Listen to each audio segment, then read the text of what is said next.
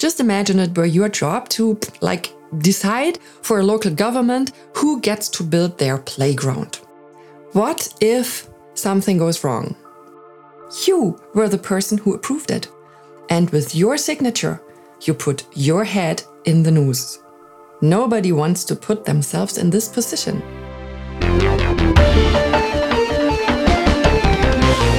Human beings are not ants.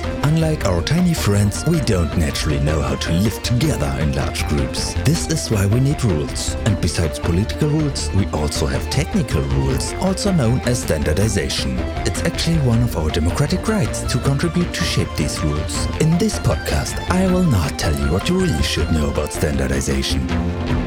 Because Amelie Leibrand will. The approval jungle. Or how can I tell that I'm missing a standard if I don't even know that the obstacles I'm running up against are because I'm missing a standard?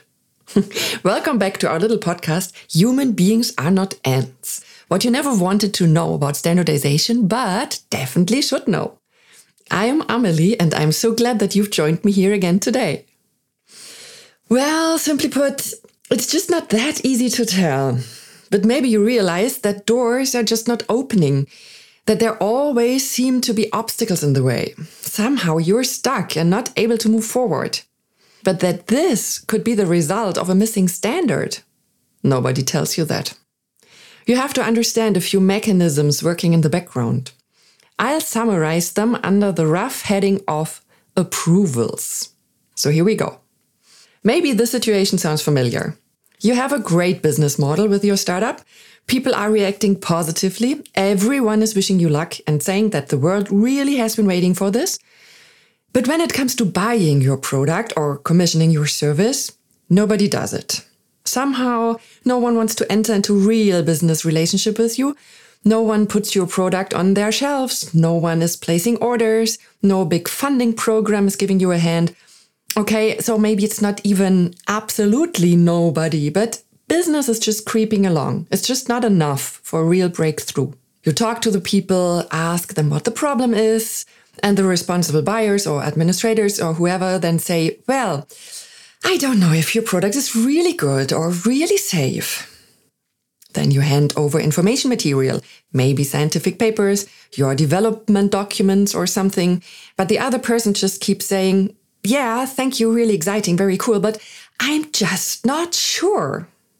At some point, you're just frustrated and annoyed. You think this person who has to sign on the dotted line is just dumb, and you feel like, stupid world, what do you want from me? Obviously, change just isn't possible. At this point, it's worthwhile to put yourself in the position of that person. Just imagine it were your job to, like, decide for a local government who gets to build their playground. Or tell a preschool which innovative new toy they should purchase for the kids people know that you are the one responsible and they bombard you with all their great ideas. So every day you get about five to 10 new stacks of scientific papers on your desk proclaiming that some clever idea is really great and that you now should buy or commission it. It's, of course, a bit utopian to assume that you'd have such a profound expertise in all areas that you could read, understand, and assess all these scientific papers, even if, in some fantasy world, you had all the time you needed to do so.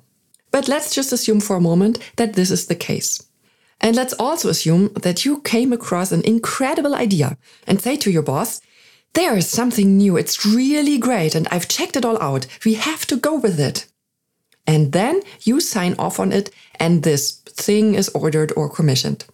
So, the question that you don't want to hear as an idealistic person, but which is very important. The question is always what if something goes wrong? Worst case scenario, a child gets injured because, let's say, I don't know, something happened at the playground built by this new company you put under contract. The parents of that child are now going to sue the local government or wherever it is that you work. And your boss will come to you and say, How could you have commissioned this crap? And whether or not it was really crap, you were the person who approved it. And with your signature, you put your head in the noose. Nobody wants to put themselves in this position. And it's not because they are all just dumb or a bunch of cowards. It's because you simply cannot keep track of everything on your own. And because in a society based on the division of labor, responsibility also should be spread over many shoulders. So let's go back to you as the person who wants to get this innovative idea on the market. So you have this approval person sitting on the other side with the desk full of piles of great ideas. To make progress in this situation, it would be smart to give these people something neutral to put their hand on that can give them some cover. It also helps you to have something neutral up your sleeve, which you can use to demonstrate that your idea is a good one. And you know what's ideal for this purpose? Just take a guess. DIN standards and DIN specs. You don't write them alone. You need at least three stakeholders. I mean, the more the merrier. And these documents have gone through certain processes. And they have been shared with the public during the draft phase, where anyone was welcome to comment. This means the burden of responsibility for the content of such a document lies on many shoulders. Many people have checked and improved it. Much expertise has been incorporated. Many questions have been answered and many contingencies have been considered until the result has been published truly to the best of our knowledge and belief. If, in spite of everything, something does go wrong, the full burden does not fall onto one sole person who gave their approval or on you, but rather a neutral DIN document. Does this only apply to playgrounds? No, of course not. In the very first episode, I talked about open source hardware. So it's not software, we've known about that for a while, but hardware, things such as combine harvesters, for example. The basic idea is the same, namely that if you open the source code, then experts will be able to understand what's happening, adapt and develop it according to their own wishes, and in turn, feed that back into the community. When we apply that concept to hardware, this also means that the source code is disclosed, so to speak. In the case of hardware, this means patents, assembly drawings, work instructions, best practices, things like that. What that means exactly, the open source hardware people made this available on their website a long time ago, and anyone interested could find out there. It's a possibility, of course, but on closer inspection, it doesn't exactly inspire much confidence.